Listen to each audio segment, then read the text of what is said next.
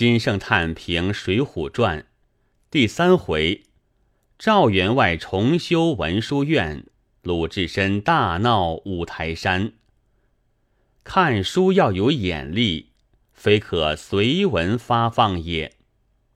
如鲁达遇着金老，却要转入五台山寺，夫金老则合力置鲁达于五台山乎？故不得已。却就翠莲身上生出一个赵员外来，所以有个赵员外者，全是做鲁达入五台山之线索。非为代州雁门县有此一个好员外，故必向鲁达文中出现也。所以文中凡写员外爱枪棒，有义气处。俱不得失口便赞员外也是一个人。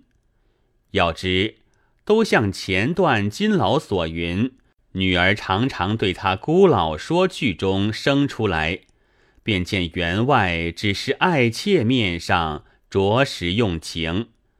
故后文鲁达下舞台处，便有好生不然一语，了结员外一向情分。读者苟不会此，贬目不变牛马母聘矣。写金老家写的小样，写五台山写的大样，真是史迁复生。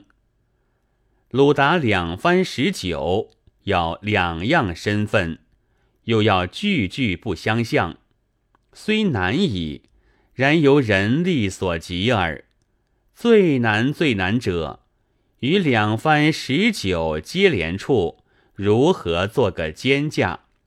若不做一肩架，则鲁达日日将为十九事物也。且令读者一番方了，一番又起，其目光心力亦接济不及矣。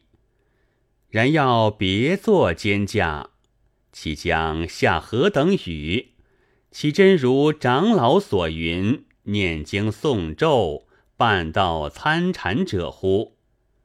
今忽然踏出题外，将前文十九字面扫刷净尽，然后以礼悠扬走下山去，并不思酒，何况十九？真断熬炼石之才也。